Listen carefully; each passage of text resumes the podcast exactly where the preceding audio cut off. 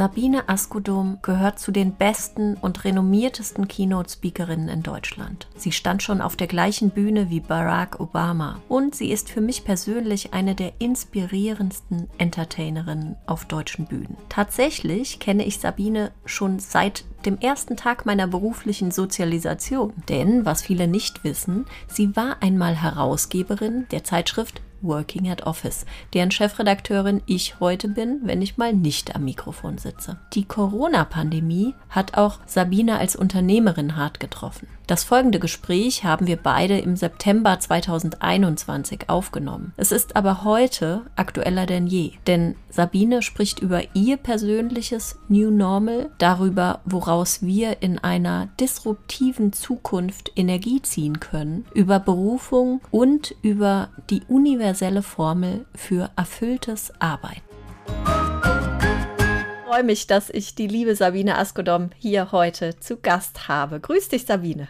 Grüß dich, Annette. Wie sieht dein neues Normal aus, dein New Normal? Ganz, ganz anders, natürlich, wie bei den meisten Menschen. Wobei es bei mir auch weniger zurückgeht. Aber ich erzähle mal von Anfang an. Ja. Also vor anderthalb Jahren war Feierabend mit Vorträgen. Ich hatte für den Sommer und Herbst so viele Vorträge wie seit Jahren nicht mehr. Und ab 14. März war alles aus. Erst wurde verschoben, verschoben. Und dann irgendwann war klar, und uns auch vom Büro, also meinen beiden Kindern, mit denen ich äh, zusammen das Unternehmen habe, uns wurde sehr schnell klar, es kommt nicht so schnell zurück. Und wir haben Gott sei Dank damals blitzschnell reagiert und haben Ende März schon unser Büro gekündigt, weil wir wussten, das können wir auf keinen Fall halten.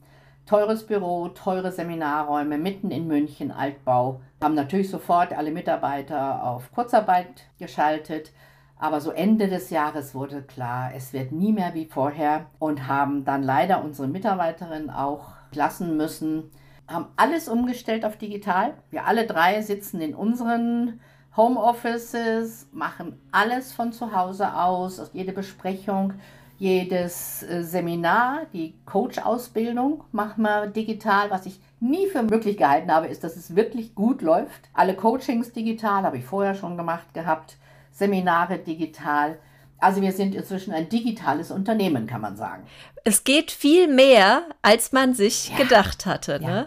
Gott sei Dank habe ich jemanden in meinem Team, nämlich meinen Sohn, der unser ja, Technical Director ist, der sofort alles umgestellt hat. Ohne den hätte ich mich wirklich schwer getan. Ich bin ja nun nicht mehr 14 oder 34. Ich hatte jetzt vor 14 Tagen meinen ersten Live-Vortrag wieder und es läuft langsam an. Und jetzt wird klar, wir werden immer jetzt eine gemischte Version haben. Natürlich gerne Vorträge live. Also wir haben eine Hybridform mit einem Kunden. 50 Kunden kommen in eine Location. 200 sind per Streaming dabei. Und so muss man alles Neues lernen. Und das fand ich ganz schön schwierig, so in einen halb, dreiviertel leeren Saal hineinzureden, wo keine Stimmung aufkommt oder nur sehr schwer. Und vor 14 Tagen, der erste Vortrag war echt schwer. Das war harte Arbeit für mich. Ich war auch noch in Westfalen. Also da, wo die Menschen auch nicht so gleich auf den Stühlen stehen, um es vorsichtig auszudrücken. Und da, nach anderthalb Jahren, habe ich gemerkt, da kam kein Flow. Das war einfach harte Arbeit. Gestern war ich in Weimar zum zweiten Vortrag, das ist eine ganze Reihe, und habe gemerkt, oh, jetzt wird es einfacher. Ich bin im Flow, die Menschen kamen schneller in den Flow und dann kommt diese Resonanz, die ja das ausmacht, so einen Live-Vortrag zu hören. Ja, wir haben ja gemeinsam auch ein Event gehabt im Juni, nämlich die Assistance World, wo mehr als ja. 700 äh, Teilnehmende draußen vor den Bildschirmen waren. Das war eine rein digitale Veranstaltung. Da habe ich das Gleiche ja selbst gespürt und dich als Keynote in diesem wahnsinnig aufwendigen Studio in Bonn. Aber es war eben niemand da. Deshalb lass uns kurz über Energie sprechen. Normalerweise bist du ein Bühnenmensch. Mhm. Du stehst auf der Bühne. Du hast in der Längstes Arena vor 15.000 Menschen gesprochen und zwar bevor the one and only Barack Obama die Bühne betreten hat. Woher hast du in den letzten 17 Monaten deine Energie genommen? Also ich habe mich am Anfang wirklich schwer getan, da in dieses kleine weiße Loch zu sprechen über dem Computer oder in einem Studio. Wobei ich finde, Studio ist noch einfacher. Studio, da hast du das Gefühl, ich gehe raus, ich fahre irgendwo hin, das ist fast Normalität. Aber zu Hause am Schreibtisch habe ich festgestellt, ich habe mir sofort einen höhenverstellbaren Schreibtisch gekauft, weil ich gemerkt habe, wenn ich da sitze, kriege ich die Energie auf keinen Fall. Und jetzt, wenn ich Vorträge hier halte über den Computer, dann stelle ich wenigstens den Schreibtisch hoch, stelle mich hin, dass so ein bisschen mehr Dynamik auch durch das Körpergefühl kommt. Aber schwierig genug. Und dann habe ich wirklich gelernt, diese kleine Kamera zu sehen und die Menschen dahinter zu erahnen. Weil du musst dir die Menschen vorstellen können. Wenn du das nicht kannst, dann redest du in den leeren Raum. Und so weiß ich, da sitzen Menschen. Ich mag das gern, wenn man auch Teilnehmer sieht.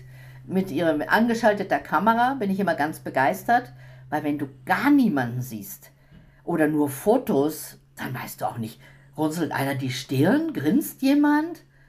Und manchmal kriegst du dann so Applauszeichen wenigstens, aber schwer genug. Also ich fand die Umstellung schon hart. Ich habe mich dann gewöhnt, aber live ist noch mal was anderes.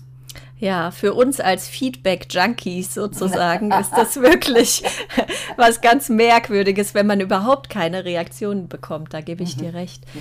Ähm, du hast eben von Unsicherheiten gesprochen. Du hast auch ganz offen gesagt, wie das für dich als Unternehmerin war. Ihr seid umgezogen, ihr habt das Büro aufgelöst, ihr habt, ihr musstet Menschen entlassen. Ja, das neue Normal und die künftige Arbeitswelt ist, wird grundsätzlich geprägt sein von solchen Unsicherheiten. Wir müssen mehr denn je agil sein, Entscheidungen treffen unter größten Unsicherheiten. Was braucht es aus deiner Sicht, um sich künftig auf die Gegebenheiten in dieser VUCA-Arbeitswelt einzustellen? Also ich glaube, dass Flexibilität eines der wichtigsten Eigenschaften ist, also Flexibilität, indem wir annehmen, was ist. Das ist ja so wahnsinnig schwer. Aber das predige ich, glaube ich, seit 20 Jahren in meinen Vorträgen. Das ist nicht neu, wollte ich ja, gerade sagen. Also das war mir immer, also seit ich denken kann, klar. Mein Lieblingssatz ist, dann ist es so. Dafür haben mich schon manche Freunde fast verhauen können, weil das konnten sie nicht mehr hören. Aber das habe ich, glaube ich, in meinem Leben sehr früh gelernt. Dann ist es so. Wir kriegen nicht alles, was wir uns wünschen vergleiche ja das Leben immer gern mit einem Tennisspiel. Und beim Tennis weißt du nicht, wie der Aufschlag des anderen kommt. Deswegen musst du auf alles vorbereitet sein. Und unser Beitrag dabei ist unser Return. Und es kommt darauf an, wie wir stehen, wie stark wir sind, wie gut unsere Technik ist, wie aufmerksam wir sind. Und dann stelle ich mir immer vor, dann haue ich den Ball zurück, so dass es mir passt. Und so stelle ich mir auch das Arbeitsleben in Zukunft vor. Wir können auf nichts mehr setzen, nichts ist selbstverständlich. Wir müssen uns auf 100 verschiedene Variationen einstellen. Und ich finde es spannend, wie manche Firmen das hinkriegen und manche weniger. Und ich glaube, je lebendiger so ein Unternehmen ist, also wir haben ja immer das Lernen der Organismus genannt, schon vor zehn Jahren, umso eher kommen sie damit zurecht. Je starrer die Hierarchien waren, ich glaube, umso schwerer wird es. Während dieser Zeit hätte ich am liebsten ein Buch geschrieben, das hätte geheißen Führen ohne Mitarbeiter. Weil das hat, glaube ich, viele Führungskräfte schwerst überfordert. ja, annehmen, was ist. Wie lernen wir das? Wie können wir denn lernen, flexibel zu werden oder zu bleiben oder noch flexibler zu werden? Ich kann immer nur sagen, was mir geholfen hat, das gebe ich dann als Coach auch an andere weiter. Mir hat geholfen zu erkennen, dass ich nicht der Nabel der Welt bin. Ich bin nicht die Bestimmerin dieser Welt. Es dreht sich nicht alles um mich. Also wenn man aus dieser Ich-Zentriertheit rauskommt oder auch aus einer Wir-Zentriertheit und vor 20 Jahren kannten wir alle die Sprüche, das haben wir immer schon so gemacht, das haben wir noch nie so gemacht. Also wenn wir vor 20 Jahren das erlebt hätten, wären wir alle pleite. Ich glaube, da wäre diese ganze Wirtschaft platt, weil wir hätten uns nicht umstellen können. Und deswegen kommen Krisen ja manchmal, ich sage jetzt nicht zur richtigen Zeit, das wünscht man sich ja nicht.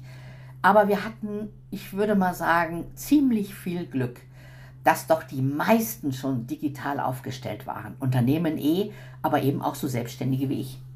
Glaubst du also, wenn wir so gewesen wären wie vor 20 Jahren, wir wären pleite gegangen, weil wir nicht nur die Möglichkeiten, die digitalen Möglichkeiten gehabt hätten, sondern weil wir geistig noch gar nicht so weit gewesen wären? Ja, ich, also das natürlich mit den technischen Möglichkeiten so. Ich weiß nicht, wie diese Pandemie gewütet hätte, wenn man nicht hätte warnen können und sich und kommunizieren könnte. Aber ich glaube auch aus den Köpfen der Führungskräfte vor 20 Jahren habe ich es erlebt, dass sie doch noch sehr starr waren. Also dieser Spruch, den habe ich dreimal am Tag gehört, das haben wir noch nie so gemacht. Also ich erinnere mich, ich habe mal einen Vortrag vorgeschlagen in einem großen Unternehmen über Gelassenheit. Und einer der Vortragspunkte war Humor. Und dann sagte dieser Mensch, der dafür verantwortlich war, was hat jetzt Humor mit Erfolg zu tun? Das war dem wirklich völlig fremd. Und heute wissen wir einfach, dass Humor, gute Stimmung, positive Emotionen viel damit zu tun haben. Ich meine, dass in den letzten 20 Jahren unsere Führung sich doch extrem weiterentwickelt hat. In menschlich führen, die Amerikaner nennen das Positive Leadership, also da ist schon eine Menge passiert. Gott sei Dank. Ja, Gott sei Dank.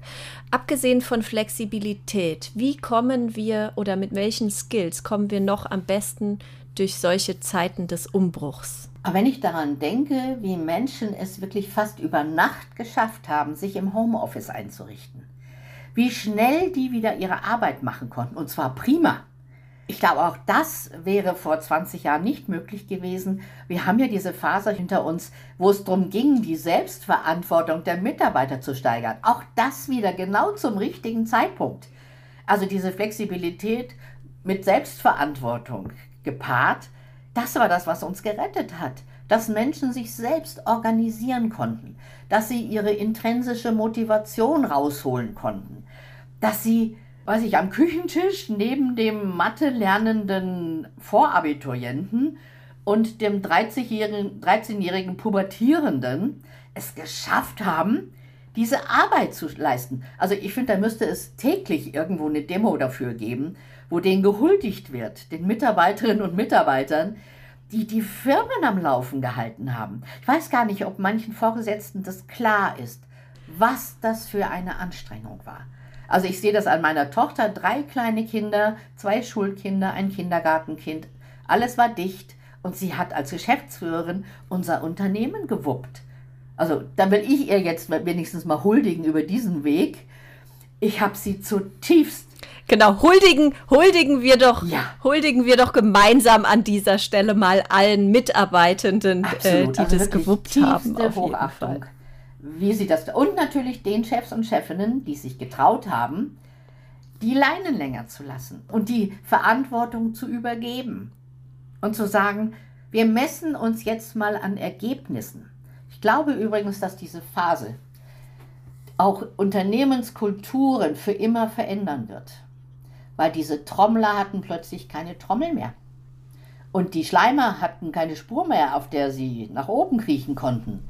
Und ich glaube wirklich, dass in diesen letzten anderthalb Jahren die Leistung von Menschen wieder klarer geworden ist und deutlicher geworden ist. Also ich glaube, das kann Unternehmen nur gut tun. Ja, die tatsächliche Leistung, die, die wird vielleicht durch eine solche Situation einfach messbarer. Ja.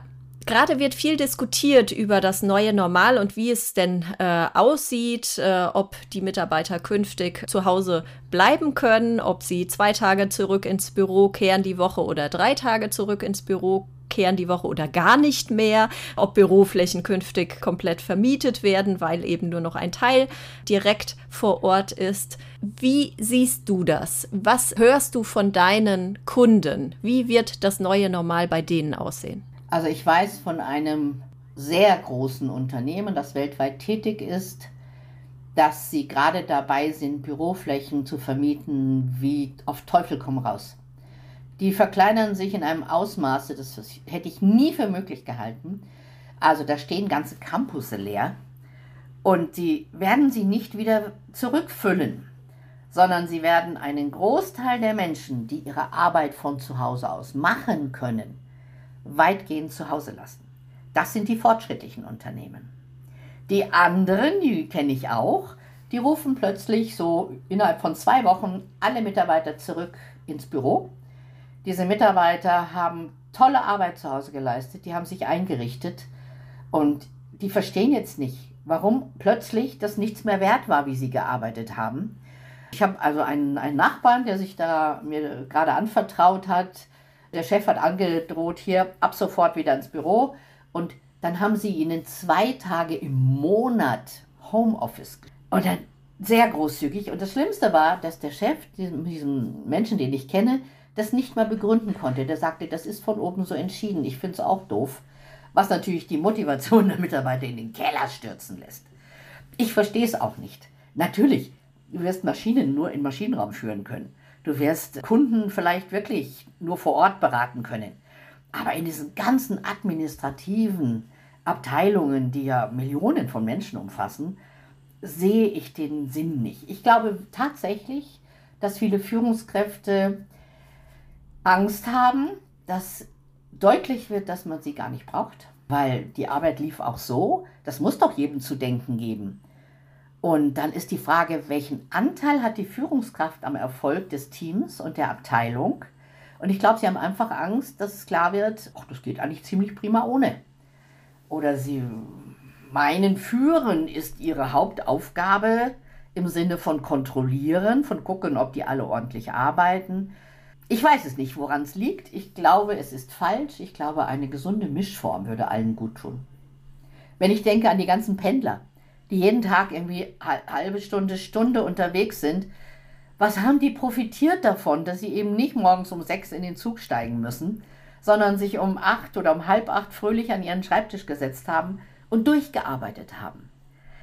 Ich wünschte mir eine Studie, die erforscht, wie viel weniger Zeit verschwendet wurde in diesen, in diesen anderthalb Jahren.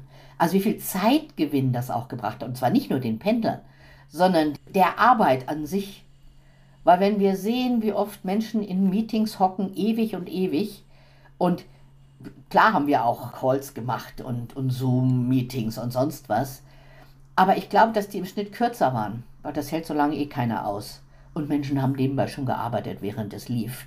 Also das wird mal spannend, ob wir nicht da auch eine Veränderung bekommen von unnützem Zusammenhocken zu, zu lassen, einfach sein zu lassen. Und was ich immer denke, ist, egal für was diese Zeit verwendet wurde, statt fürs Pendeln, es ist in jedem Fall Quality Time. In jedem Fall. Egal, ob du arbeitest oder für deine Familie da bist. Es ist in jedem Fall Quality Time.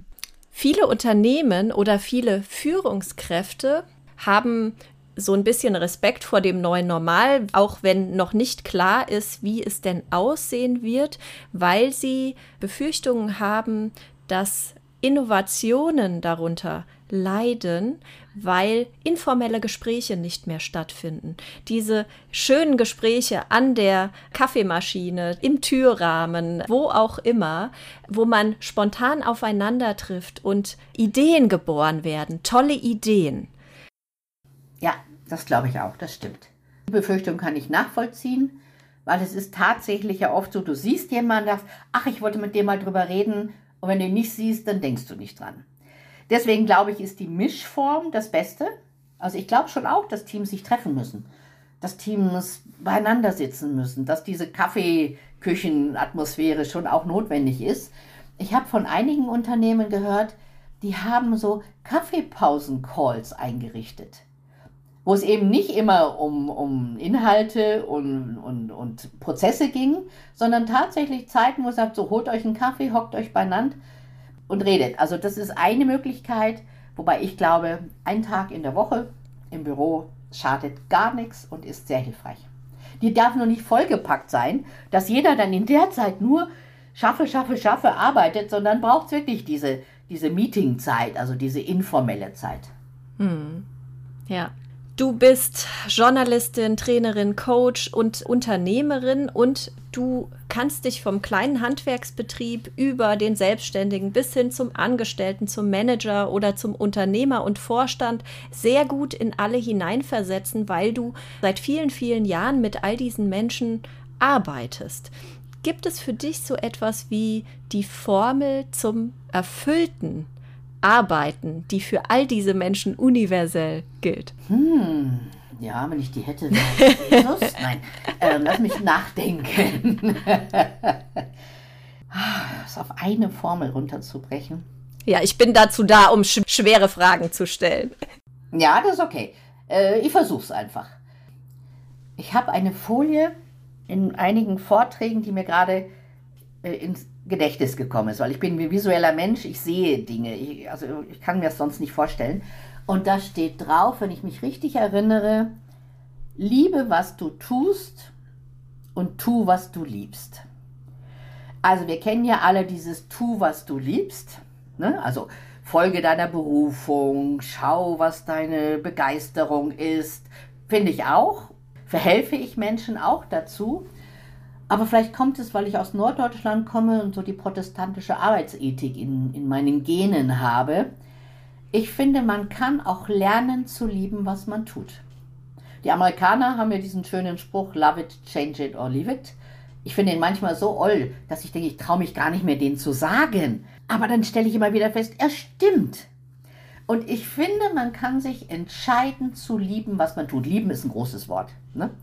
Aber zu akzeptieren, dass ich das tue und so gut wie ich kann. Ich sage oft Menschen, die so immer sagen, ich muss ja. Ich muss, ich muss, ich muss. Ersetzt doch mal dieses Ich muss durch Ich entscheide mich. Und schon fällt ganz viel Last von diesem Satz ab. Es ist ein Unterschied, ob ich sage, ich muss ja arbeiten oder ich entscheide mich zu arbeiten.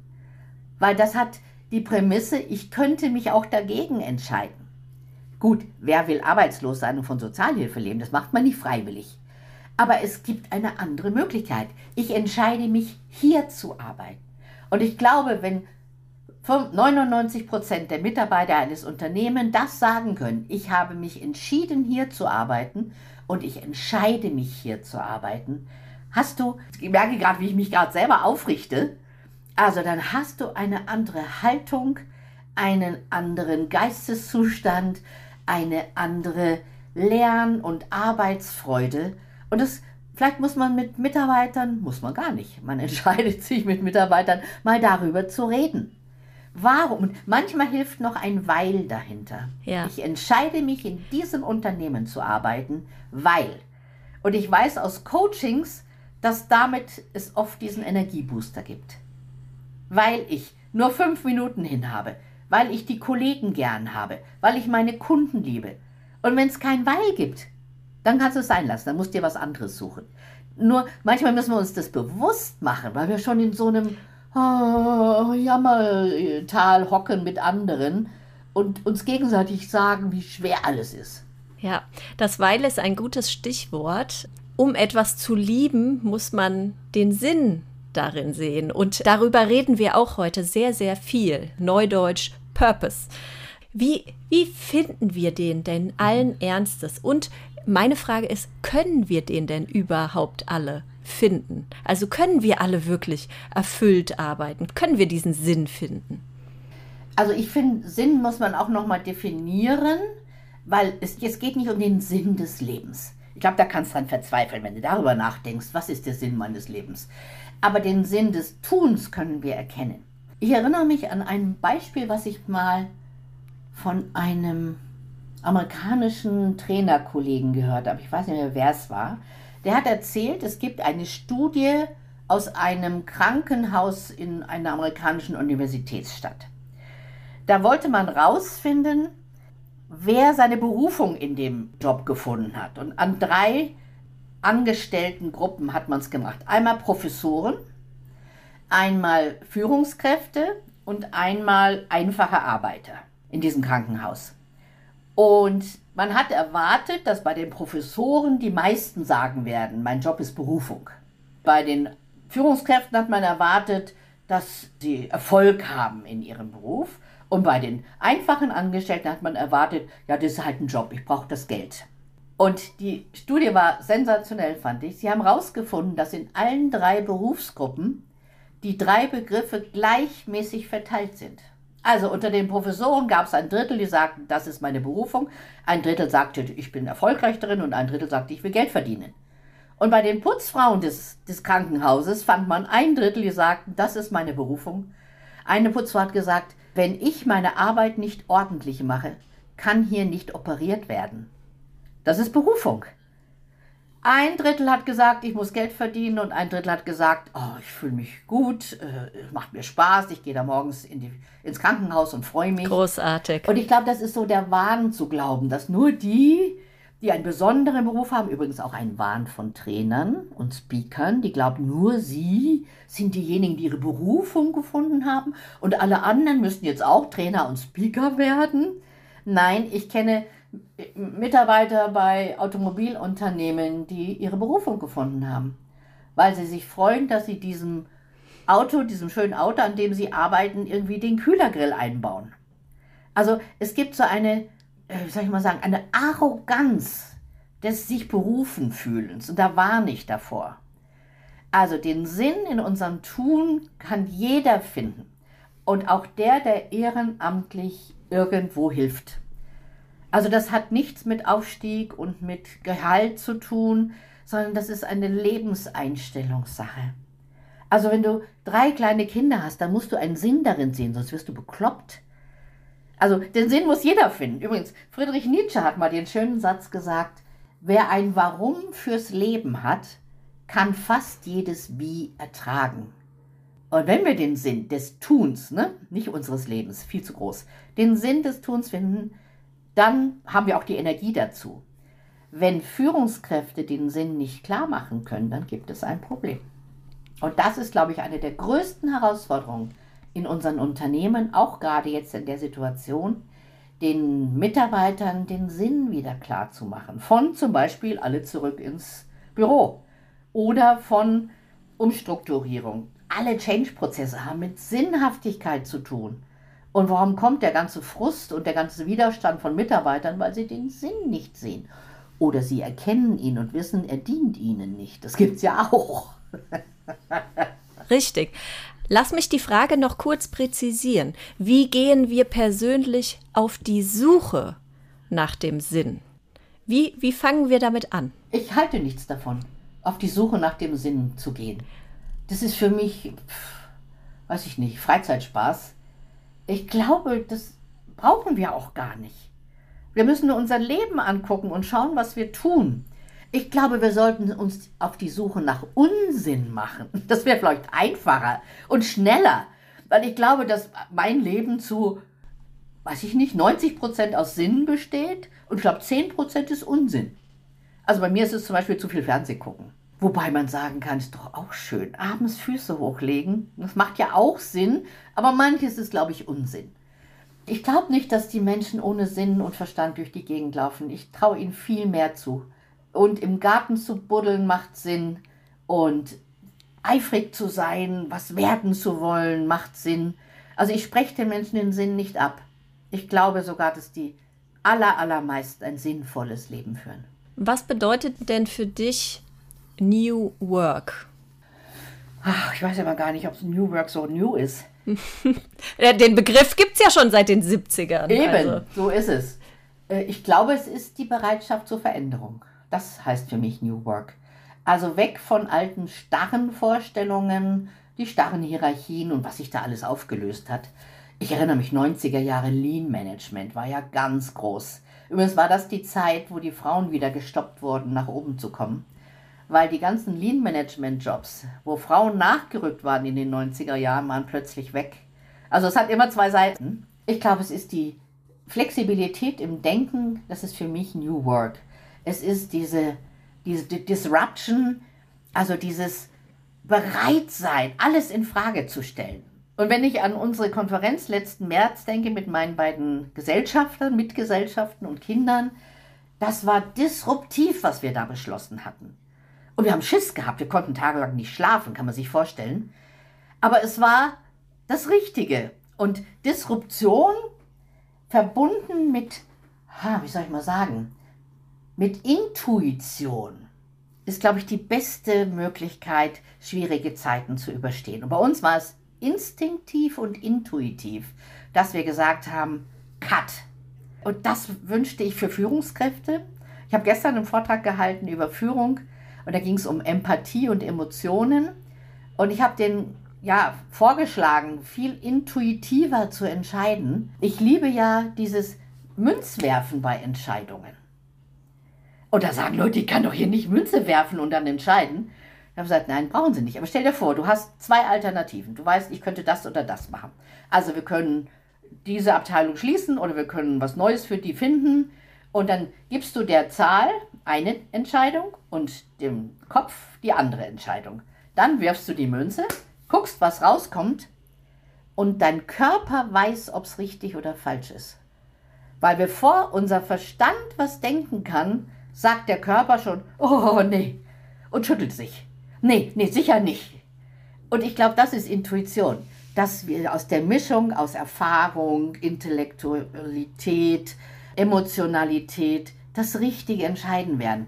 Und ich kann allen empfehlen, das Münzwerfen mal ausprobieren. Also ich finde das sensationell, wie schnell man weiß, was richtig und was falsch ist. Ich weiß, was du meinst. Ich kenne das auch.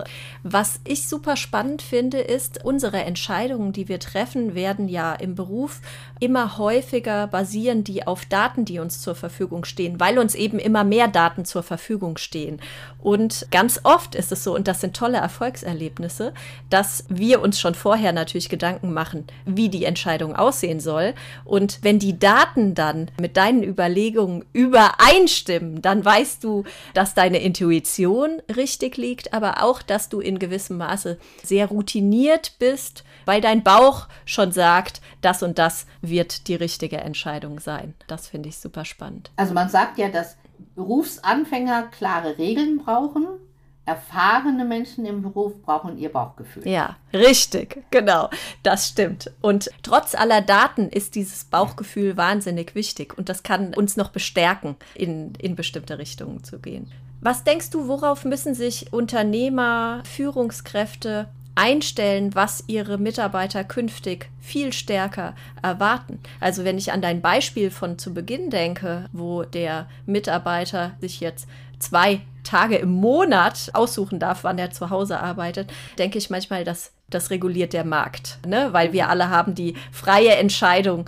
dort zu arbeiten, wo wir gerade arbeiten. Und das ist es, was ich meine. Also worauf müssen sich Unternehmen, Unternehmer, Führungskräfte einstellen? Wie sind die Erwartungen der Mitarbeitenden? Ja, ich glaube, dass die Erwartungen steigen.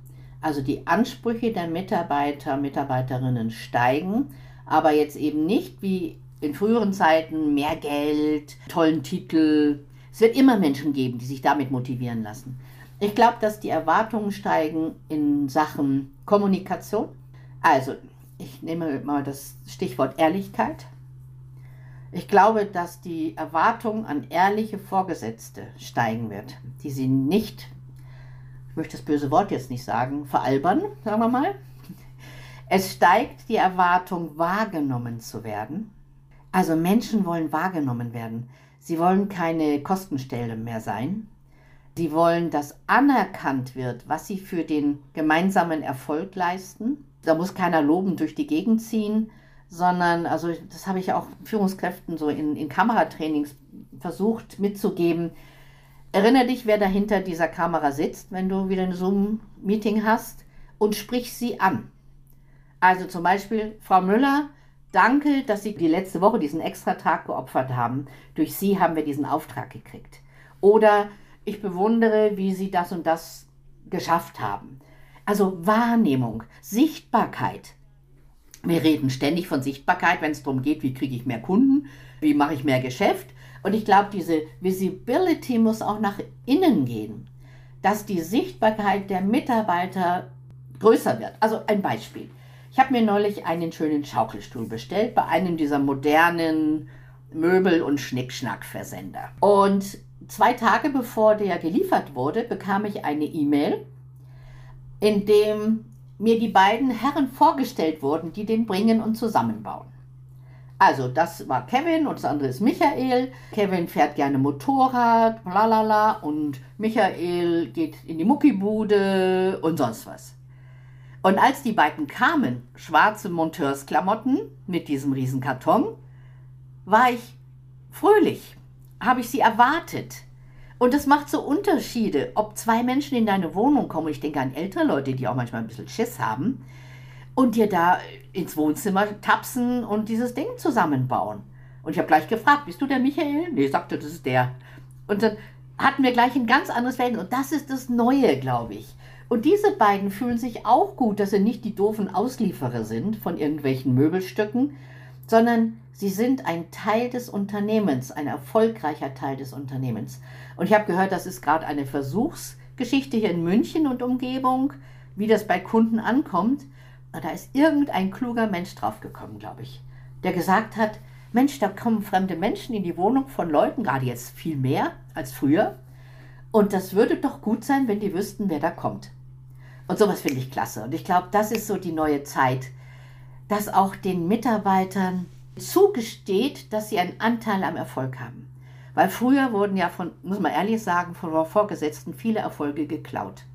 Also wie viele Führungskräfte haben sich geschmückt mit den Ergebnissen ihres Teams von irgendjemand, der eine gute Idee hatte und haben das dann nach oben verkauft. Ich glaube, das werden die neuen Mitarbeiter nicht mehr durchgehen lassen. Ich glaube, die wollen selber sichtbar werden, ihren Anteil gewürdigt fühlen. Genau. Und da, wird, da werden Führungskräfte eine Menge lernen müssen. Also hinzugucken.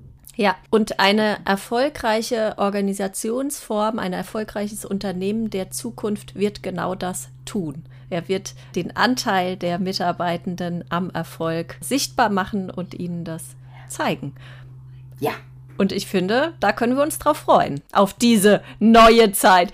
Finde ich auch, als Kunden und als Partner. Richtig, genau, auf jeden Fall. Ja, sehr schön. Dann freue ich mich. Liebe Sabine, vielen, vielen Dank für deine Einblicke in dein neues Normal, in deine Ansichten zur New Work und zur Arbeit von morgen. Danke dir.